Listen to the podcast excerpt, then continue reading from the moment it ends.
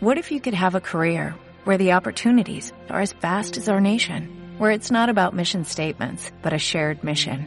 At U.S. Customs and Border Protection, we go beyond to protect more than borders, from ship to shore, air to ground, cities to local communities. CBP agents and officers are keeping people safe. Join U.S. Customs and Border Protection and go beyond for something far greater than yourself. Learn more at cbp.gov/careers. Si no sabes qué hacer, a dónde acudir y has recibido muchos no como respuesta, este podcast te brindará un espacio de ayuda y orientación. Bienvenidos a la consulta. Hablemos de extranjería, nacionalidad y asilo. Con la abogada Machelin Díaz. Hola, ¿qué tal? Soy Machelin Díaz, abogada especializada en extranjería, nacionalidad y asilo.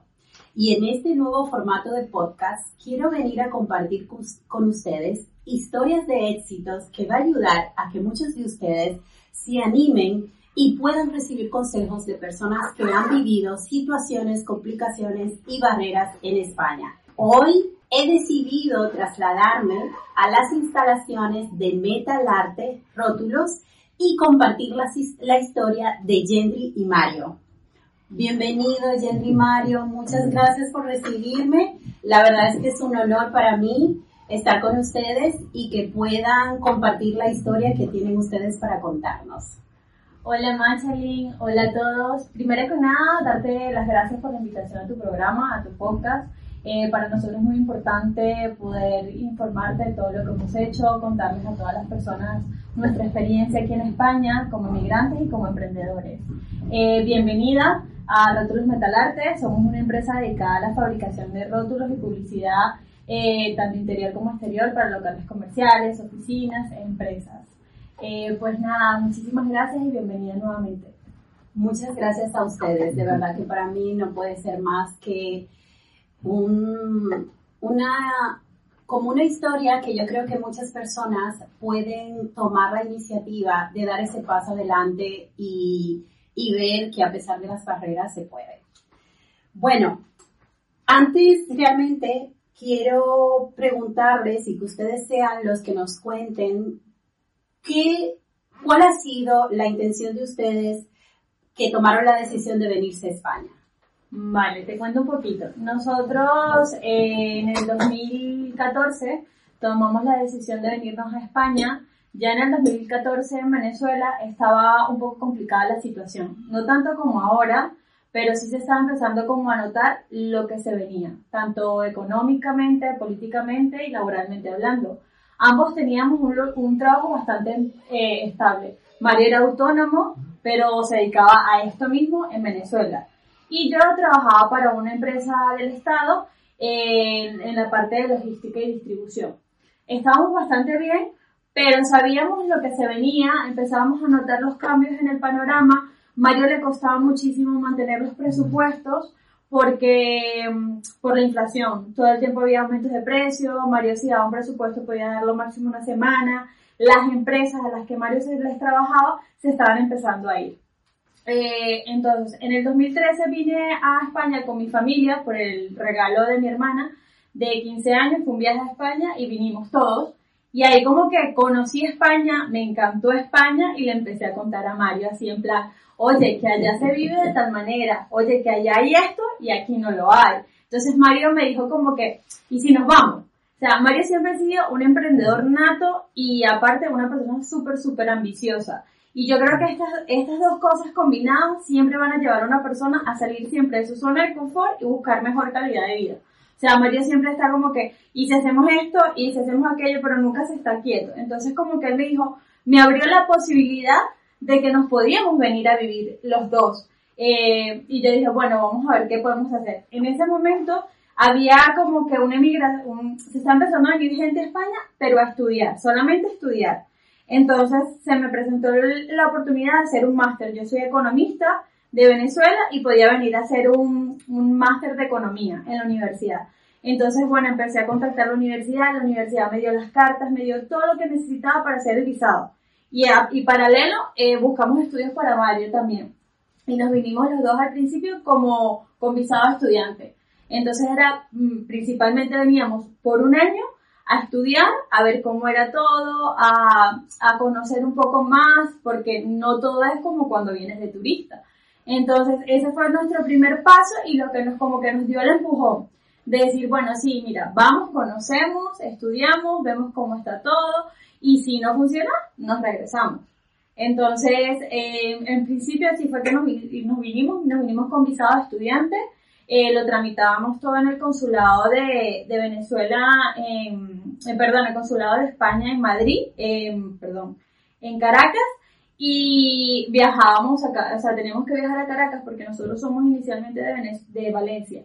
Teníamos que viajar a, a Caracas, eh, sacar todos los documentos, tanto de legalización, apostilla, presentarlos en el consulado y bueno, lo mejor que nos pasó fue que nos aprobaron el visado. Y ya con el visado, pues, vinimos eso, eh, el visado era por un año, para estudiar un año. Wow.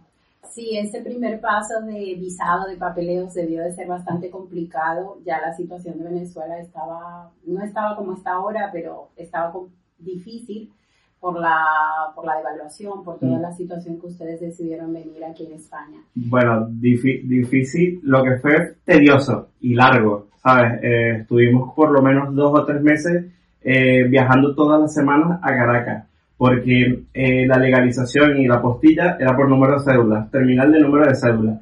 Entonces, nosotros íbamos los dos y lo que hacíamos era que eh, en los miércoles le tocaba a ella el número de cédula para la postilla, eh, ella iba y apostillaba los documentos que ya teníamos legalizados y yo iba a, a otro ministerio que tocaba el número de cédula mío ese día y legalizaba otros documentos. Entonces teníamos que ir los dos, íbamos todas las semanas como por dos meses, dos o tres meses, algo así.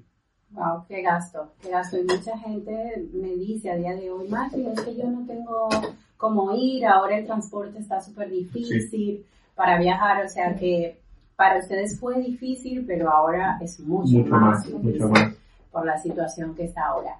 Y cuando ustedes llegaron a, aquí a España, ¿qué fue lo que le impresionó, Mario? ¿Qué fue lo que a ti...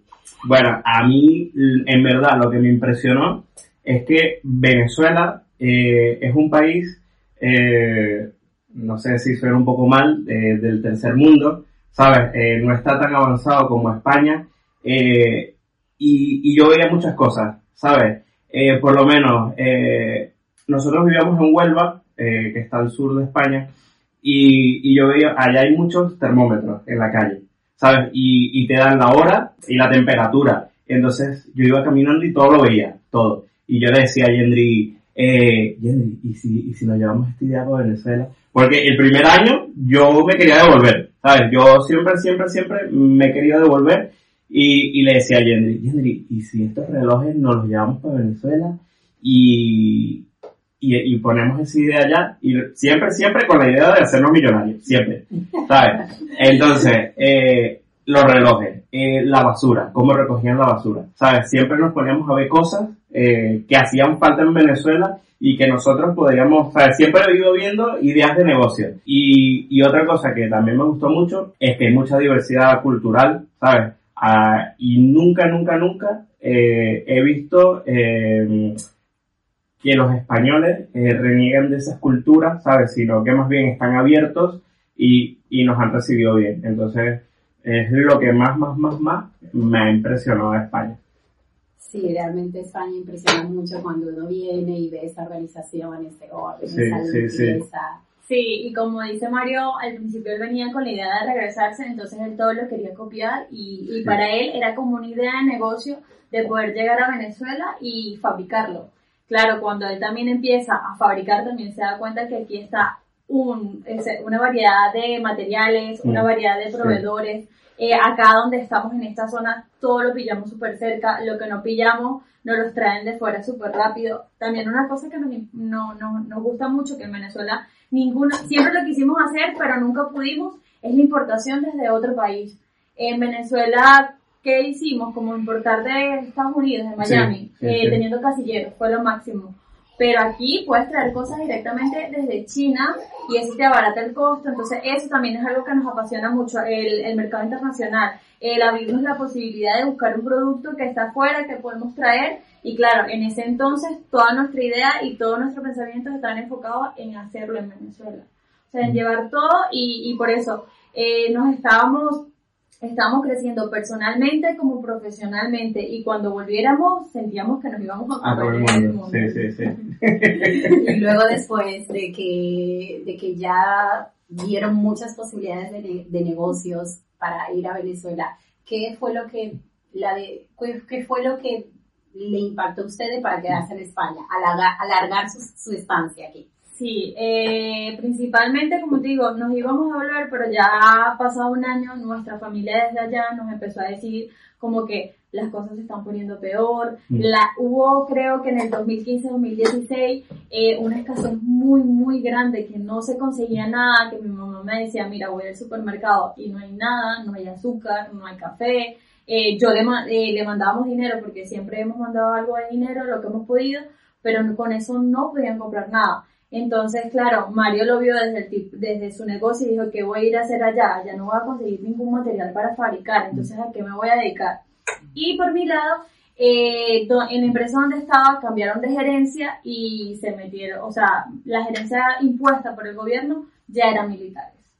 Entonces, claro, al ser militares, ya yo sabía que no iba a ser netamente administrativa, las ideas de la empresa ya no iban a ser las mismas y pues ya yo no quería volver en esa empresa. Entonces se fueron como desvaneciendo las posibilidades de ir a hacer algo. O sea, era volver a llegar sin nada, porque en, en ese momento no habíamos logrado nada aquí todavía, íbamos a devolvernos sin nada y que íbamos a hacer a hacer nada, porque en, en ese momento los que estaban no estaban haciendo nada. Entonces eso fue lo que nos, como que nos motivó en decir, bueno, ya no es un año, a lo mejor son dos o tres, y se nos abrió la, como que la mente y dijimos, no, vamos a probar, vamos a intentar un poco más, vamos a tratar de que aquello se, se arregle un poco, porque no hemos perdido la esperanza nunca de que Venezuela mejore. Entonces como que vamos a tratar de que, de, vamos a esperar, vamos a seguir aquí. Aparte, empecé a como a investigar cómo podía alargar mi estancia legal, porque no nos queríamos quedar ilegal ninguno de los dos. Entonces se me abrió la posibilidad de que podíamos trabajar como becarios y, como, y trabajar. O sea, podíamos trabajar como becarios y estudiar un máster, otro máster, ya yo había acabado el primero. y Mario no pudo seguir estudiando porque el gobierno de Venezuela le denegó las divisas y no pudimos pagar la universidad. Pero podíamos, con los ahorros que teníamos en ese momento, pagar un máster para él, un máster para mí. Y ahí fue cuando empezamos a estudiar y trabajar como becarios. Wow y en algún momento fue un motivo de un motivo de dificultad conseguir trabajo? ¿Fue algo que ustedes se sintieron desmotivados? Eh, nosotros, nosotros, como dije antes, nosotros llegamos a una provincia eh, que está al sur de España, que es Huelva. Eh, no me sé los datos, pero es una provincia con mucho desempleo y, una tasa de paro muy alta. nosotros estuvimos siete meses sin conseguir trabajo. Eh, allí eh, nos sentíamos muy, muy frustrados eh, porque estábamos en España, no trabajábamos, lo que hacíamos era estudiar, teníamos algo de tiempo libre y lo que estábamos viendo era que nos estábamos, nos estábamos formando, eso sí, pero estábamos perdiendo todos nuestros ahorros. Entonces, eh, por lo menos en mi caso, eh, siendo una persona eh, tan inquieta, que quiero hacer muchas cosas, estar sentado en mi casa viendo la televisión sin tener un trabajo, sentía muy frustrado. Pero bueno, una vez que, conseguimos trabajo, que empezamos a trabajar, nunca nos ha faltado trabajo. Cuando estábamos en Huelva, siempre buscábamos trabajo, ya cuando estábamos cerca de, de, terminar los estudios, eh, buscábamos trabajo en Barcelona y en Madrid. Entonces, eh, cuando Yendri se va a Barcelona, porque va a buscar trabajo desde allá, porque tiene muchos amigos allá en, Barcelona, me llaman a mí para trabajar aquí en Madrid. Entonces, eh, yo me vine a Madrid y luego Yendri bajó de Barcelona a Madrid y nada, ahí empezamos a trabajar, nos quedamos aquí en Madrid, ¿sabes? Y ya nunca nos ha faltado trabajo a ninguno de los dos pero al principio fue muy difícil. Sí, eh, una de las cosas que nos pasó fue de al llegar a, esa provincia que tenía una tasa de paro muy alta, em, eh, nos, se nos costó muchísimo conseguir trabajo, nos sentimos muy mal, pero nunca paramos la posibilidad de quedarnos ahí, o sea, de limitar como que, bueno, tenemos que seguir buscando aquí, seguir buscando. Al ver el panorama y saber que no teníamos grandes posibilidades ahí, eh, eso es otra cosa que nos permite aquí, que puedes buscar por internet trabajo en una provincia y en otra. Incluso cuando te llamas a entrevista, tú puedes decir, mira, yo estoy en otra provincia, pero voy hago la entrevista, o me la puedes hacer online. Entonces por eso una persona contactó a Mario y me acuerdo que le dijo como que, bueno, te voy a probar una semana y en esa semana voy a ver si tú me sirves, porque claro, no haber entrevista previa ni nada, y Mario, Mario me dijo como que lo intentamos y si después no encajo, no, no, vamos a hacerlo.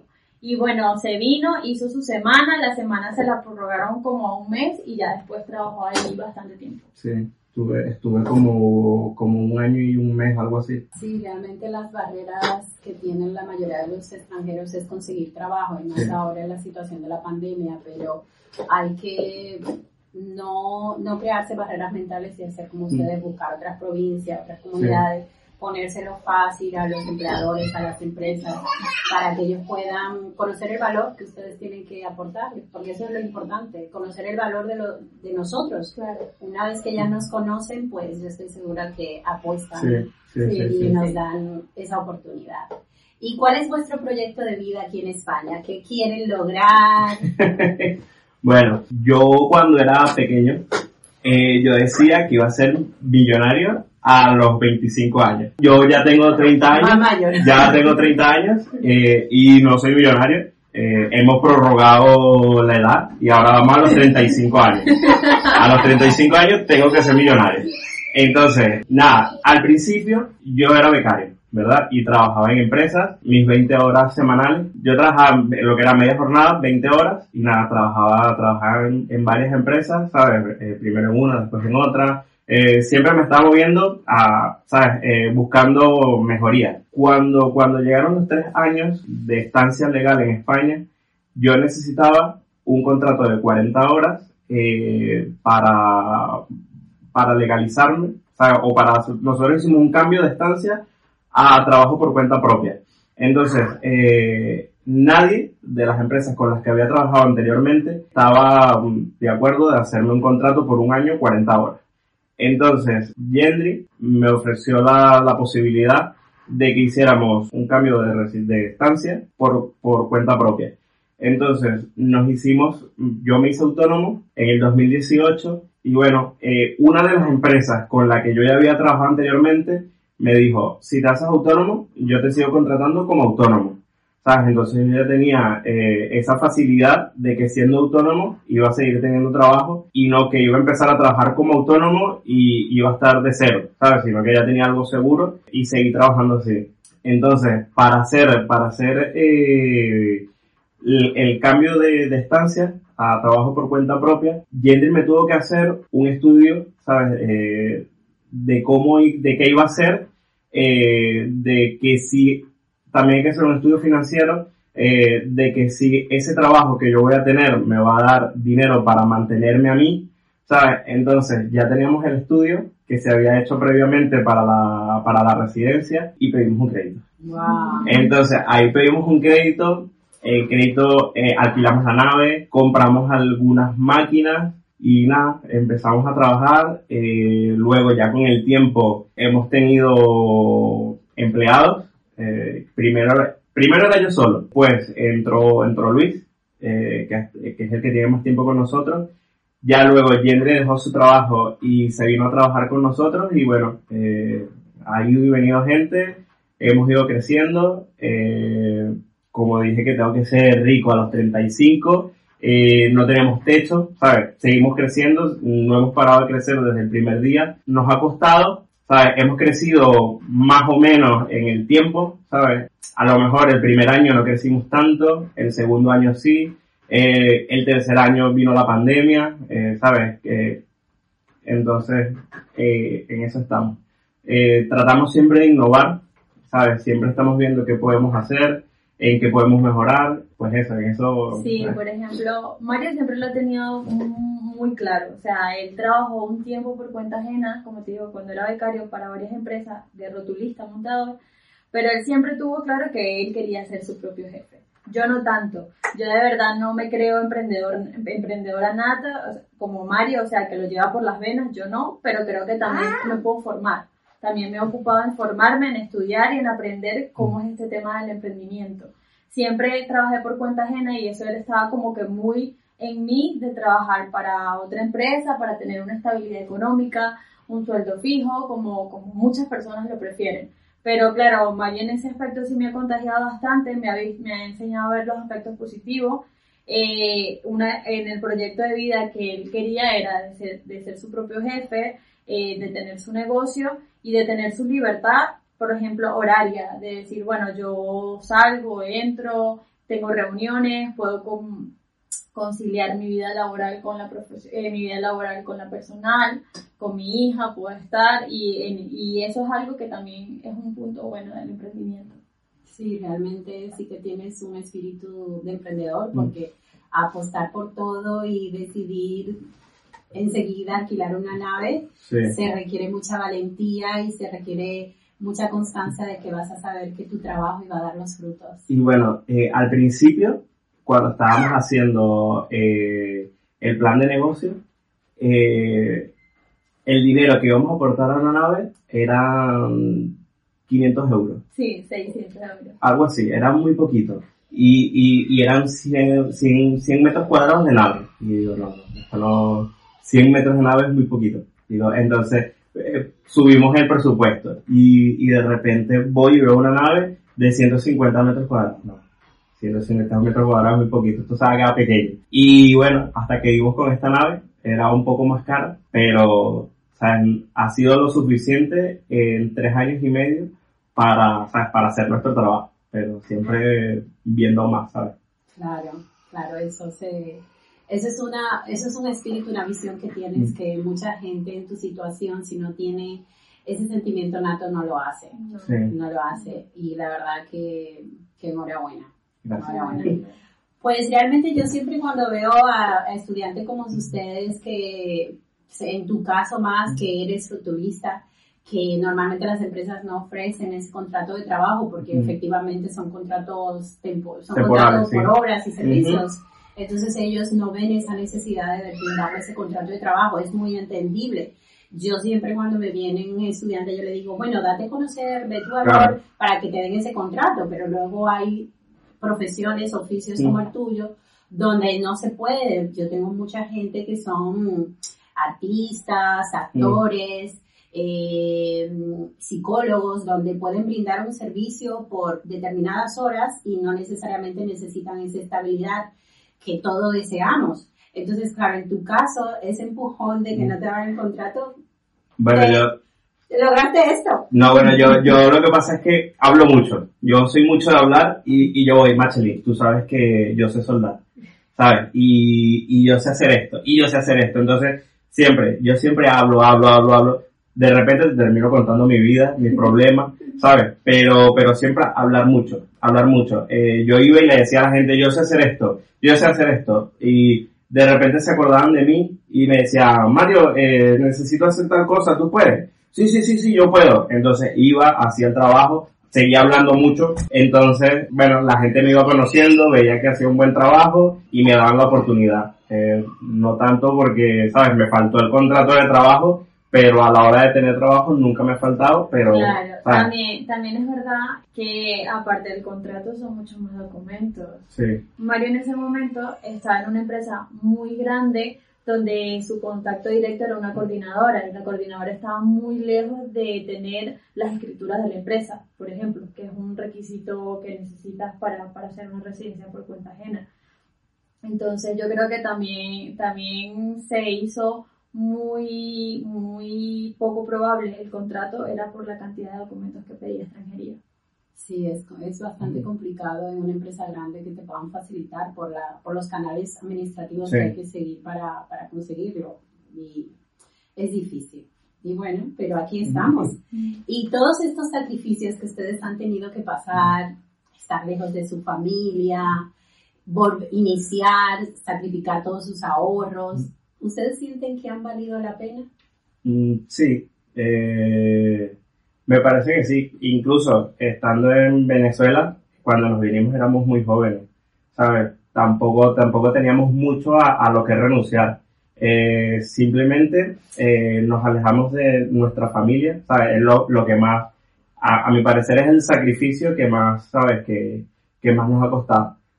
Pero en pertenencias, en cosas a las que renunciar, eh, no teníamos nada. No, es verdad, no teníamos muchos bienes, no teníamos casi bienes, pero yo creo que una de las cosas que, que a mí más importancia me da de, de los bienes, porque los bienes los vas a volver a tener, es que vuelvas a tener una estabilidad de vida como la que teníamos en Venezuela, porque mm. no teníamos dolores de cabeza ni de pagar la renta, ni de comprar comida, mm. ni de tengo que salir a buscar clientes, ¿sabes? O sea, teníamos una estabilidad económica y personal bastante eh, bastante grande que hasta muchos años después no fue que volvimos a conseguir. Yo creo que ese fue, es el sacrificio más grande, el, como quien dice por ahí, el salir de la zona de confort y volver a, a, situarte en algo parecido. Nunca va a ser igual, porque yo creo que el hecho de que nunca puedas volver a vivir cerca de tu familia, mm. de que tengas que limitarla a verla una vez al año, sin embargo puede pasar mucho más tiempo, eso, ¿sabes? No, no, no hay más sacrificio que ese. Sí, es un sacrificio muy grande. ¿Y ustedes qué consejo le, le, darían a otras personas que desean emprender aquí en España? ¿Qué consejo le pueden dar? bueno, eh, primero que todo, eh, que tengan mucha constancia, porque necesitas de mucha constancia. Eh, cuando tú empiezas un negocio y eres un emprendedor, eres tú solo. ¿Sabes? Siempre eres tú solo y el negocio necesita de muchas horas. ¿Sabes? Entonces, eh, tendrás que sacrificar eh, tiempo libre, eh, ir al cine, hacer cosas que, sabes, que antes hacía. Entonces, tener, tener mucha constancia y mucha disciplina. Eh, ser organizado con el dinero, con los gastos, ser responsable, eh, cumplir con tu trabajo, ¿sabes? Si, yo creo que si haces esas cosas, puedes llegar, puedes llegar lejos. ¿Sabes? Por lo menos a nosotros, muchas personas nos conocen por ser responsables. ¿Sabes? Por cumplir, por cumplir nuestro, nuestro trabajo, hacerlo de buena manera, ¿sabes? Entonces, eso me parece eh, que es como la mejor carta de presentación, ¿sabes? A la hora de ser un autónomo, ¿sabes? Porque nosotros somos una empresa, pero a fin de cuentas seguimos siendo autónomos, ¿sabes? Entonces, eh, yo creo que si, que si cumples eso, puedes llegar lejos.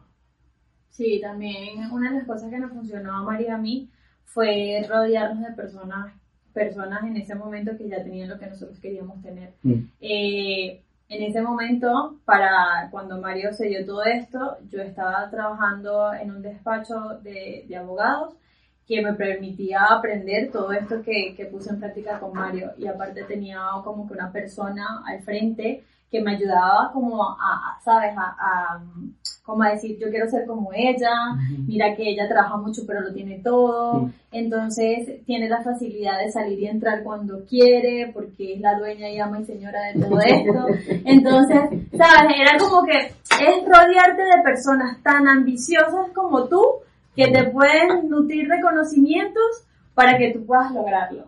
También pasa eso, que a veces una persona tiene muchísimas ganas de emprender, muchísimas ganas de lograr cosas, pero se rodea de un, de un ambiente o de personas que te dicen no lo puedes lograr, no lo vas a lograr. A Mario le dijeron delante de mí muchas veces, ¡Ah! te vas a hacer autónomo, pero tú no sabes que los autónomos pagan muchísimos impuestos, tú no sabes que los autónomos aquí están horcados en España, no sabes qué es eso de verdad.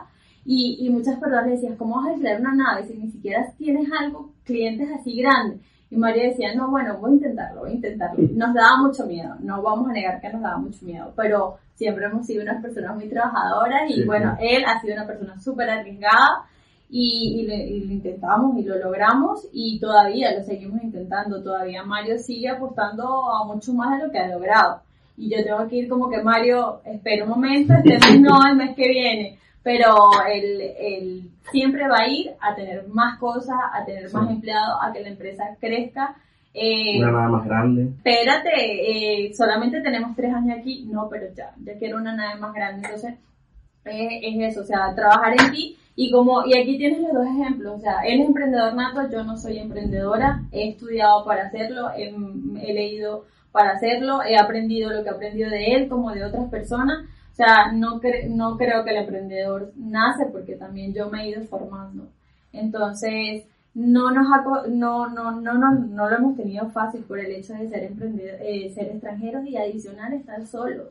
O sea, siempre hemos estado solos en este proceso porque las personas que tienen familia hemos visto también casos que de emprendedores pero tienen a su papá, a su mamá, sus hermanos, que tú vas a un, bueno, nuestros vecinos aquí son tres hermanos y como cuatro primos, o sea, la empresa son solo familia. Entonces yo le digo, claro Mario, lo tienes fácil porque sabes que tú no estás pero está tu hermano al cargo. Y tu hermano vela por tus propios, por, tus propios beneficios, entonces eso es mucho más fácil, pero bueno, también solo se puede. Y antes de venir a España, ¿ustedes eh, le hubiese gustado recibir algún consejo que le que le haya preparado para esta aventura.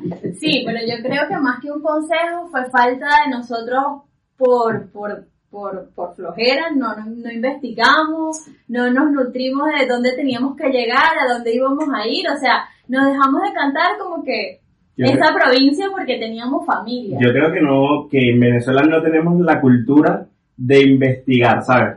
Por lo menos aquí nosotros estamos a la hora de la comida, ¿verdad? Y decimos, eh, hubo una guerra eh, de, un, de un país hace 100 años eh, que, es un, que el país es una plataforma petrolífera.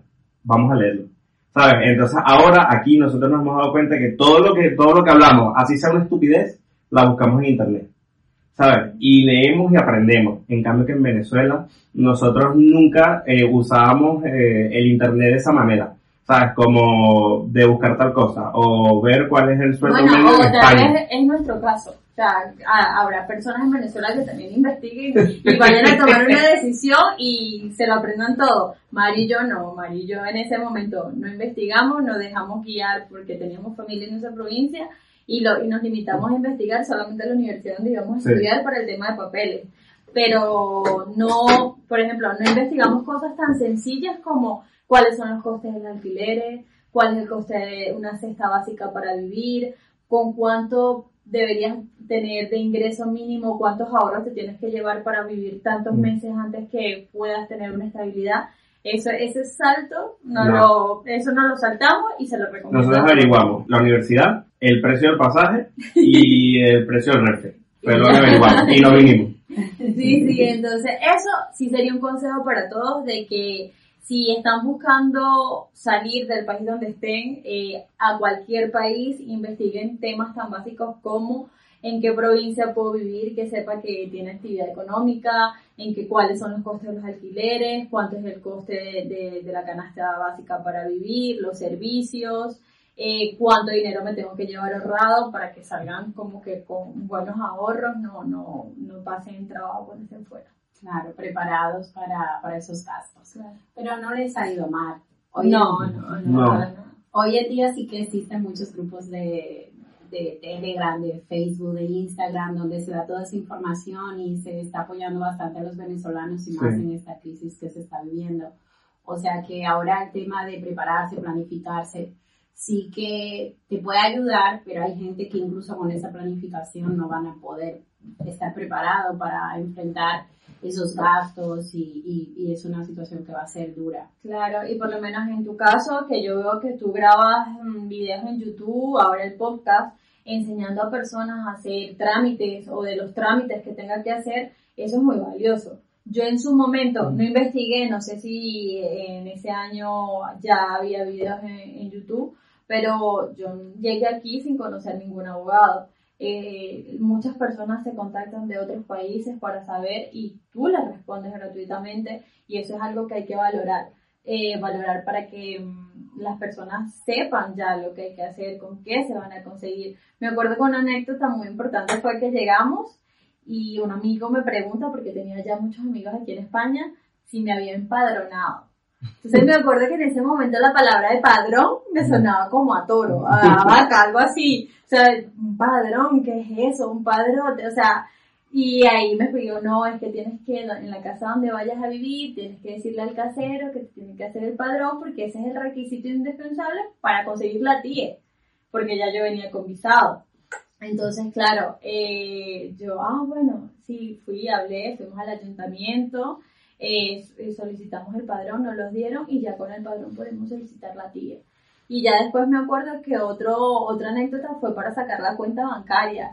Nosotros pensábamos que llegábamos al banco y decíamos, eh, quiero abrir una cuenta bancaria. Y la persona como que, ajá, ¿y tus documentos? Ah, bueno, aquí también pasaporte, ¿no? Pero no todos los bancos te permiten abrir una cuenta con pasaporte. Ya hoy en día hay bancos online que te permiten eso y que no te exigen tarjeta de residencia. Entonces nosotros en ese momento tuvimos que primero tramitar la TIE y ya luego volver al banco con la TIE y ahí fue cuando nos abrieron una cuenta de estudiante. Y, llevar, y llevar eh, la matrícula de la universidad para que nos abrieran una cuenta de estudiante, porque no nos abrían la cuenta así nada más. Así nada más. Sí, es mucha información valiosa que ustedes no vieron antes, pero bueno, tampoco supuso una barrera de que no lo lograrían después, en el camino fueron viendo con la No, sino que yo, lo que pasa es que nosotros vinimos en el 2014 y a lo mejor no, no, como que en esa época no había tanto el apoyo, ¿sabes? Que hay ahora para los emigrantes. Eh, ¿Sabes? Cuando nosotros salimos, no eran tanto los venezolanos que habían salido ¿sabes? Entonces, ahora como que el venezolano en España es algo más común, ¿sabes? Entonces como que ya hay más apoyo hacia los venezolanos en España. Entonces, mm, a lo mejor nos faltó un poco eso, ¿sabes? Sí, ese apoyo de la propia comunidad, pero lo tuvieron ahí y, ya están aquí. ¿Y qué quieren contar sobre su emprendimiento en España? Vale, pues eh, como ya habíamos dicho antes, eh, la empresa se llama Rótulos Metalarte nos dedicamos a la fabricación de todo tipo de rótulo y publicidad e impresión de vinilos. Eh, normalmente personas que están abriendo locales o oficinas acuden a nosotros para hacer todo lo que es la parte de la impresión, publicidad, letras corpóreas, banderolas. Y bueno, ahora estamos fabricando estos rótulos de neón flexible que son bastante nuevos en el mercado y bueno, son para decorar. Eh, se usan tanto en la decoración de locales, oficinas, habitaciones. Eh, eh, tiene bastante, bastante, bastante mercado ahora mismo. Eh, estamos abriéndonos ahora a otros, a, otros proyectos que pensamos iniciar en el, en el mes de octubre, pero bueno, ya te iré contando porque todavía es sorpresa. Entonces, ahora mismo en, el, en plantilla somos seis, seis personas. Eh, contamos con diseñador gráfico, contamos con personal en la parte de impresión, en la parte de taller y dos personas aquí en la parte administrativa que llevan todo lo que es las cuentas, la nómina y la atención al Los canales de comunicación, en caso de que estén interesados en contactarnos, sería a través del WhatsApp eh, 647-002464.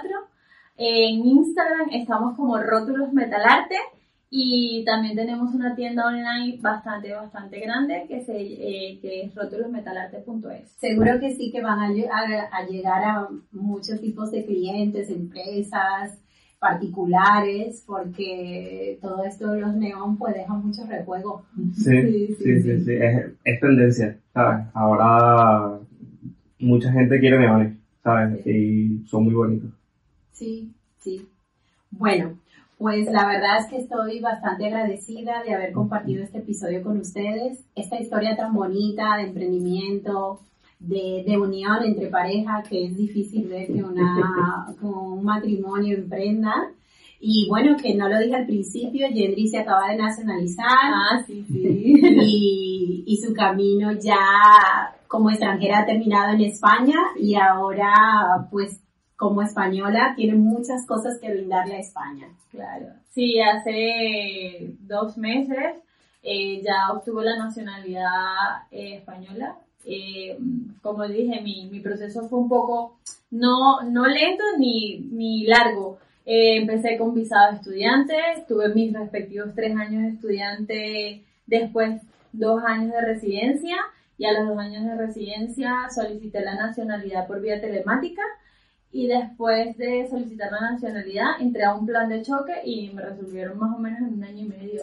Pero súper, súper agradecida. Ya como dice Macheli, mi proceso de extranjera ha, culminado. Estamos a la espera de Mario. Mario ya está en la última fase también. Estoy segurísima que, que estará muy pronto. Bueno, pues seguramente que tienes muchísimas cosas que aportar. Muchas gracias de verdad por haberme invitado aquí a vuestras instalaciones de rótulos Metalarte. Estoy totalmente sorprendida de todas las cosas que tienen que brindar y todas las cosas que, que pueden hacer por las empresas que quieren contratar los servicios de ustedes. Gracias por compartir este nuevo episodio de la consulta Hablemos de extranjería, nacionalidad y asilo. Recuerden suscribirse en nuestro canal de YouTube y comenzar a escucharnos por eBots, Apple Podcasts y Spotify. Hasta el siguiente episodio, un saludo.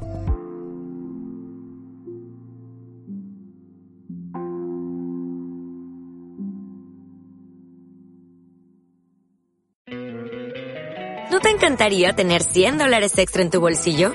Haz que un experto bilingüe de TurboTax declare tus impuestos para el 31 de marzo y obtén 100 dólares de vuelta al instante. Porque no importa cuáles hayan sido tus logros del año pasado, TurboTax hace que cuenten. Obtén 100 dólares de vuelta y tus impuestos con 100% de precisión. Solo con Intuit TurboTax. Debes declarar para el 31 de marzo. Crédito solo aplicable al costo de la presentación federal con TurboTax Full Service. Oferta sujeta a cambios o cancelación en cualquier momento.